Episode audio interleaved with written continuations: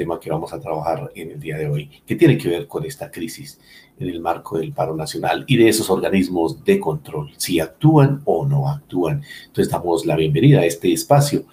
Ya tenemos también nuestro primer invitado y se trata de Rodrigo Uprimi Yepes. Él es un jurista colombiano cuya especialidad es el derecho constitucional. Actualmente se encuentra o se desempeña como miembro del Comité de Derechos Económicos, Sociales y Culturales de la Organización de las Naciones Unidas y como pues investigador del Centro de Estudios de Derecho Justicia y Sociedad, eh, entidad que dirigió por más de 10 años. También es columnista del diario El Espectador de eh, Colombia y hace parte de los... Mm, austros eh, colombianos. Entonces, él es nuestro primer invitado, Rodrigo Uprime, él es nuestro primer invitado. Y bueno, pues vamos a empezar con nuestras preguntas a este invitado. Bueno, quisiéramos preguntarle en primera instancia a nuestro invitado Rodrigo eh, Uprimi eh, para aclarar pues a toda la, audiencia, a todas las personas que nos están escuchando, cuál es el papel de la Fiscalía, la Procuraduría, la Defensoría del Pueblo y la Contraloría. Estos cuatro organismos tienen funciones diversas y todos se consideran que son organismos independientes del gobierno. Eso es muy importante, es decir, que no dependen del gobierno, aunque el gobierno pueda participar en la designación del jefe de cada uno de ellos. Básicamente la Defensoría es como el abogado del pueblo, es decir, eh, debe promover los derechos humanos, eh, tiene la función de dar asesorías jurídicas y ejercer lo que llaman el magisterio moral según la expresión de la Corte Constitucional, es decir, que el defensor levante la voz frente a los abusos de las autoridades, pero no tiene ninguna función coercitiva, no tiene funciones sancionadoras, es por eso eh, esa función de ser el abogado del pueblo.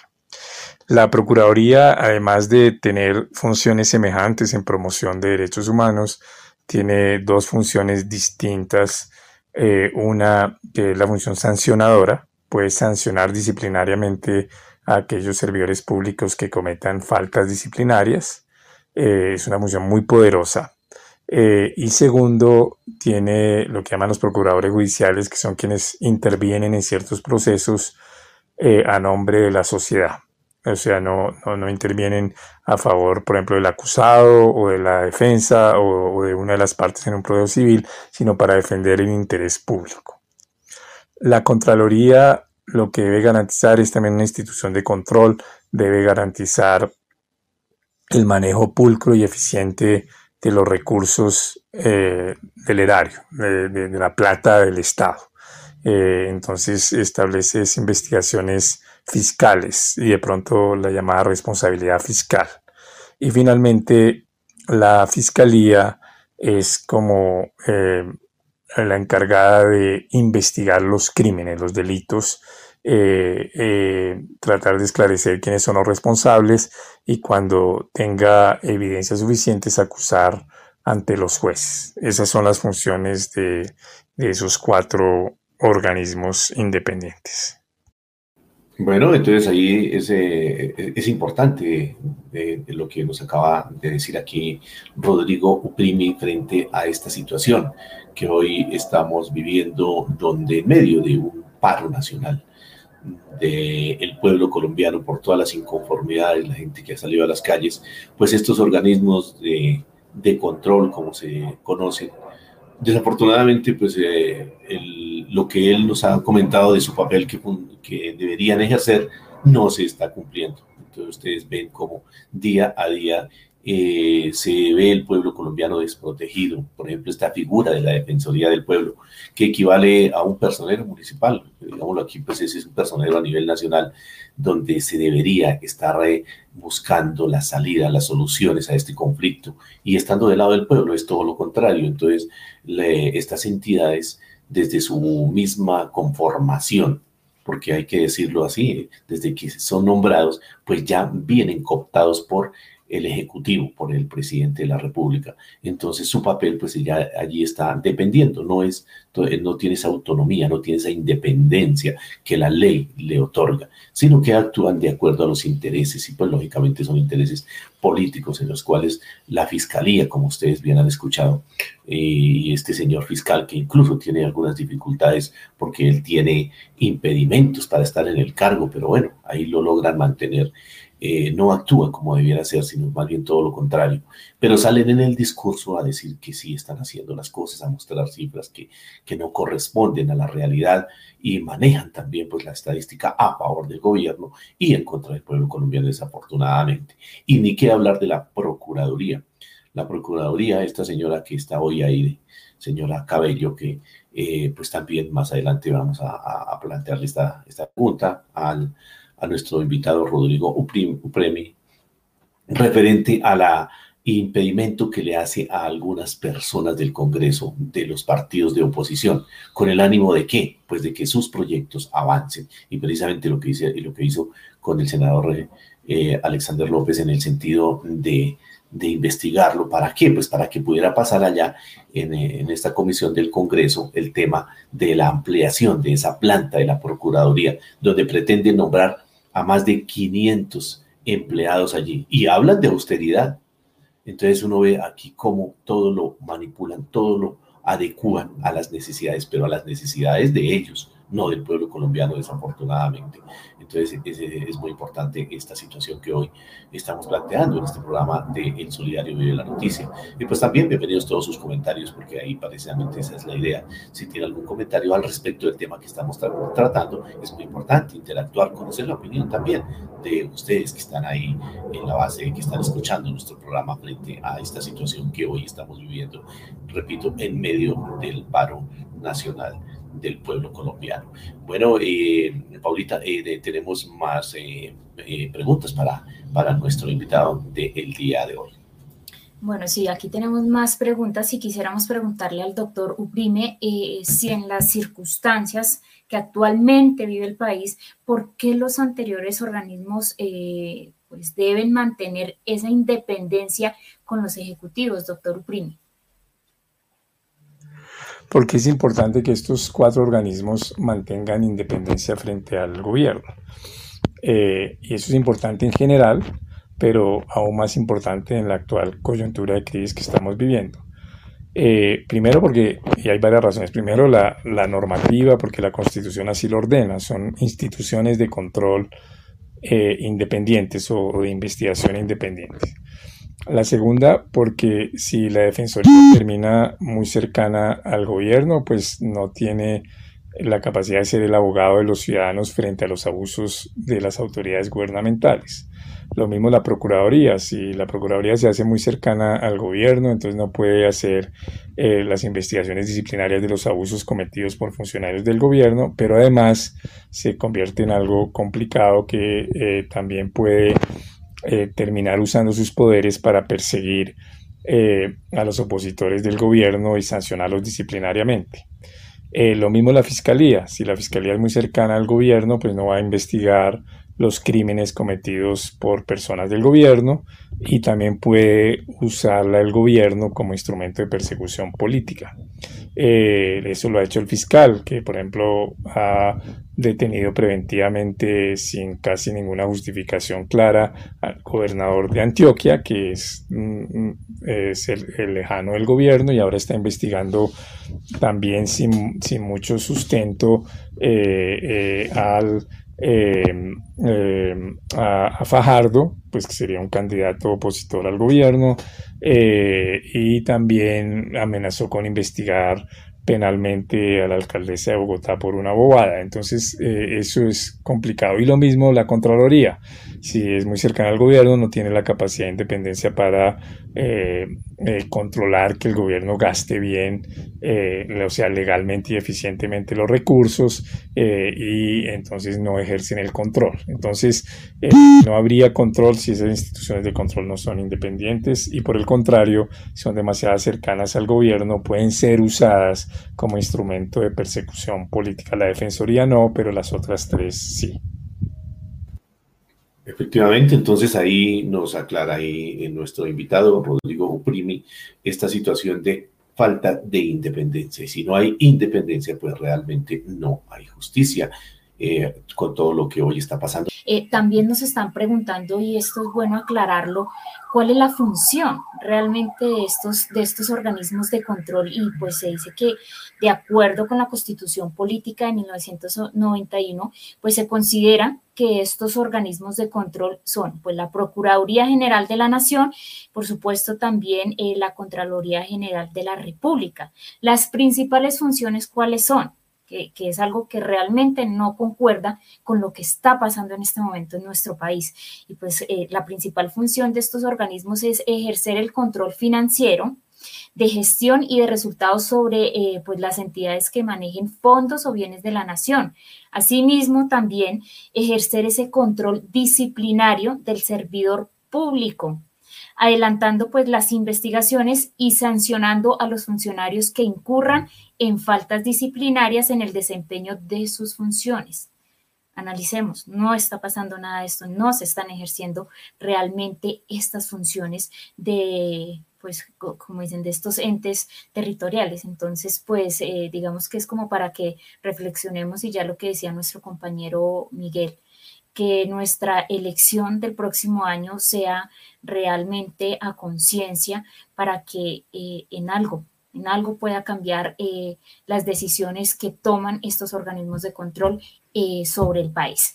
Bueno, y aquí ya tenemos eh, más preguntas. Queremos también hacerle más preguntas a nuestro invitado, el doctor Rodrigo Uprime.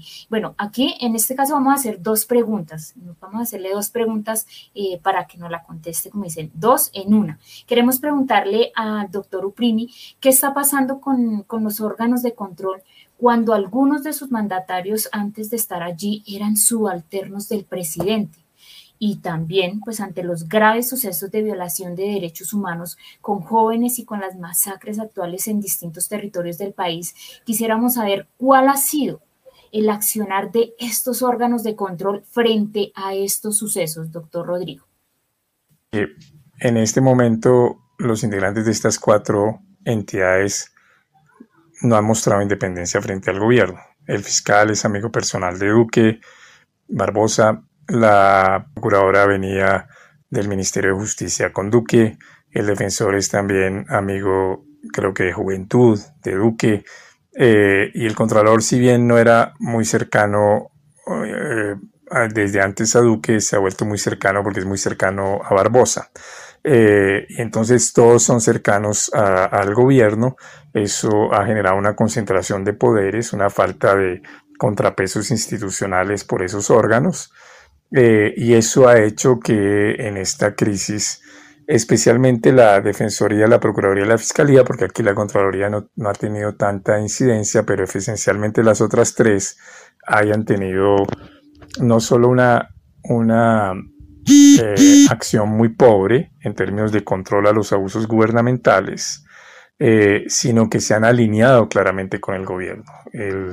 la procuradora sacó una columna en el tiempo hace 15 días en donde hablaba era casi como ministra del Interior y no como procuradora. En vez de decir voy a estar atenta a los eventuales abusos de la fuerza pública, lo que dijo es eh, eh, los alcaldes y gobernadores tienen que remover los bloqueos o si no yo estaré pendiente de investigarlos disciplinariamente. Eh, o dio a entender eso.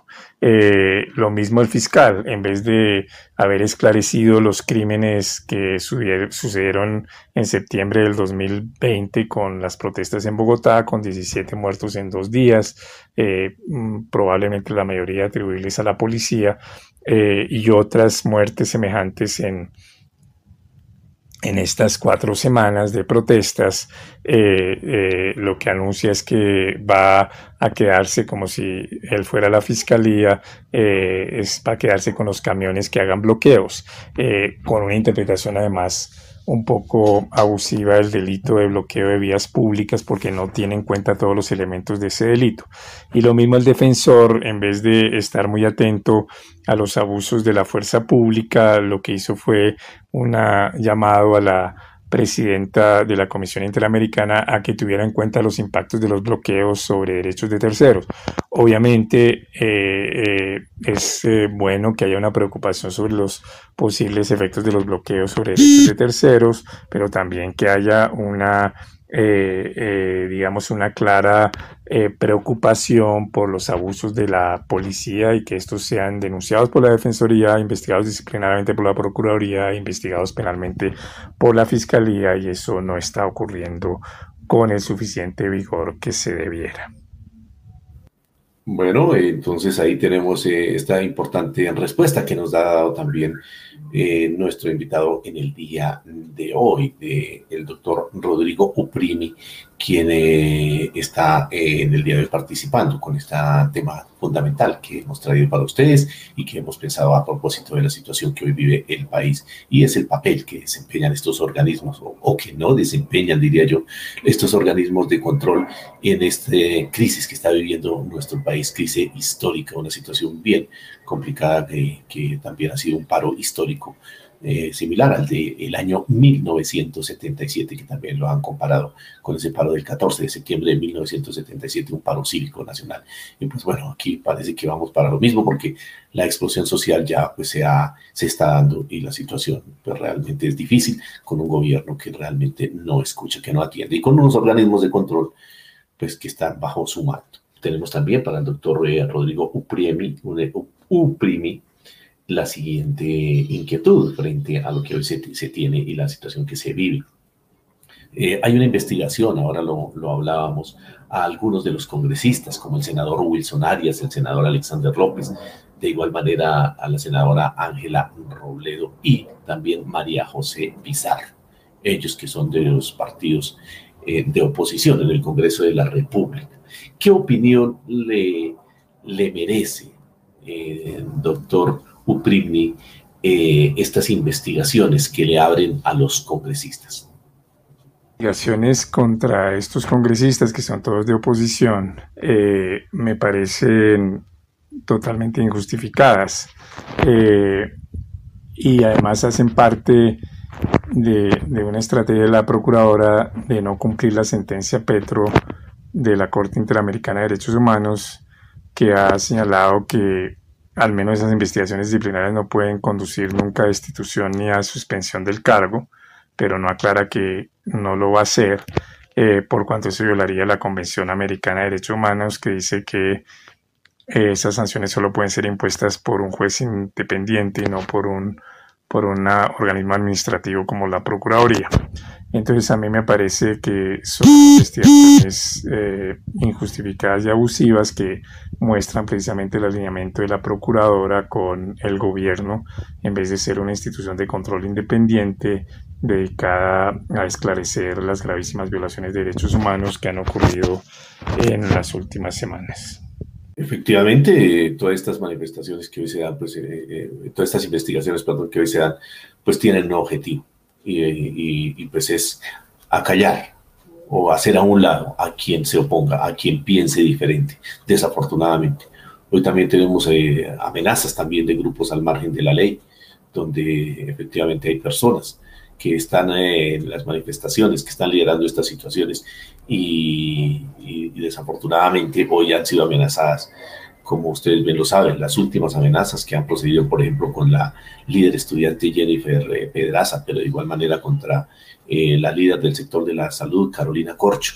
Entonces, eh, aquí desafortunadamente no pasa nada, hacen toda esta serie de amenazas y, pues las entes de control no suceden nada. Y quienes tratan en el Congreso, que son muy pocos allá, pues desafortunadamente los que tienen la voz disonante, los que no están de acuerdo con el gobierno, con las políticas, especialmente este gobierno, pues como ustedes lo acaban de, ver aquí en voz del doctor Rodrigo, pues son eh, apartados, son aislados, buscan la manera de, de la estrategia, así sea con mentiras, con lo que sea, de sacarlos del camino, desafortunadamente y durante el último mes las denuncias de las desapariciones se acumulan, día tras día van apareciendo nuevos casos, centenares. Entonces los canales están desbordados en todos estos observatorios y todas esas ONGs, eh, desafortunadamente. Entonces, esta es la situación que hoy estamos viviendo y vamos a continuar con otra pregunta que tenemos para aquí, para nuestro invitado en el día de hoy. y, es el doctor Rodrigo Upremi. Eh, doctor Rodrigo, el fiscal da una cifra de 17 muertos, eh, que corresponde a los sucesos del actual paro. Sin embargo, hay organismos defensores de derechos humanos que contraponen estas cifras, con más de 50 asesinatos. Hoy se habla incluso más de 60, 70. ¿Por qué, se, eh, por qué esta diferencia en las cifras, doctor Upremi? Las cifras dadas por el fiscal sobre homicidios que son menores, pero ya gravísimas, 17 muertos en un mes es gravísimo, pero menores a las más de 50 dadas por ONGs, eh, son poco creíbles porque, por dos razones. Primero, a diferencia de las ONGs Temblores e Indepaz que explican sus fuentes y sus metodologías para ser transparentes, no puede discrepar o estar de acuerdo, pero sabe cómo se llega a esas cifras. El fiscal no explica en ningún momento cuáles son eh, las razones para sostener que son 17 y no más de 50. Eh, es poco claro, eh, poco transparente y entonces poco creíble. Y esa falta de credibilidad se debe a que anteriormente, cuando fue consejero de Derechos Humanos, ya el fiscal había manipulado cifras de derechos humanos. Eh, eso lo hizo con las cifras de líderes sociales, yo lo mostré en varias columnas en El Espectador y en una entrada en la silla vacía, eh, y también eh, lo mostró Human Rights Watch. lo que hacía el fiscal era tomar las cifras provisionales de los últimos meses de la Oficina de la Alta Comisionada de Derechos Humanos, que eran más bajas que las que iban a ser las cifras definitivas, eh, eh, porque eh, la razón era porque la Oficina de la Alta Comisionada todavía estaba verificando si algunos casos eran de líderes sociales o no. y entonces la cifra era más baja que la definitiva y comparaba las cifras más bajas del último periodo con las cifras ya consolidadas de los periodos anteriores y decía que la violencia contra líderes sociales había disminuido cuando luego, cuando se consolidaban las cifras, se mostraba que no había sido así eh, y nunca corregía sus dichos. Entonces, en materia de cifras, creo que al fiscal general de la Nación no se le puede creer nada. Eh, ya no es transparente en las que hoy presenta y ya tiene evidencias de que manipulaba las cifras sobre homicidios de líderes sociales en el pasado porque le vamos a creer en el presente. Efectivamente, doctor eh, Rodrigo, pues esta es la situación que desafortunadamente tenemos en nuestro país. Por eso, eh, el Comité Nacional del Paro, los, las entidades estatales y toda la gente que está liderando esta, esta organización eh, del paro, Comité Nacional del Paro, los estatales, incluso nuestra federación, los sindicatos filiales también del magisterio y de muchos sectores del país, pues eh, con esa situación de denuncia internacional y por eso el próximo miércoles, desde aquí hacemos ya un llamado, el próximo miércoles que estará aquí por tres días, la Comisión Interamericana de Derechos Humanos se llevará un documento donde se denunciará y se darán a conocer las cifras reales que hoy se tienen y de igual manera también las exigencias que desde el Comité Nacional del Paro se le está pidiendo al presidente de la República para que se den las garantías para que la la protesta, la movilización se pueda dar. El gobierno se ha enranchado que mientras no levanten las movilizaciones, que mientras no levanten los desbloqueos, pues que no habrá negociación.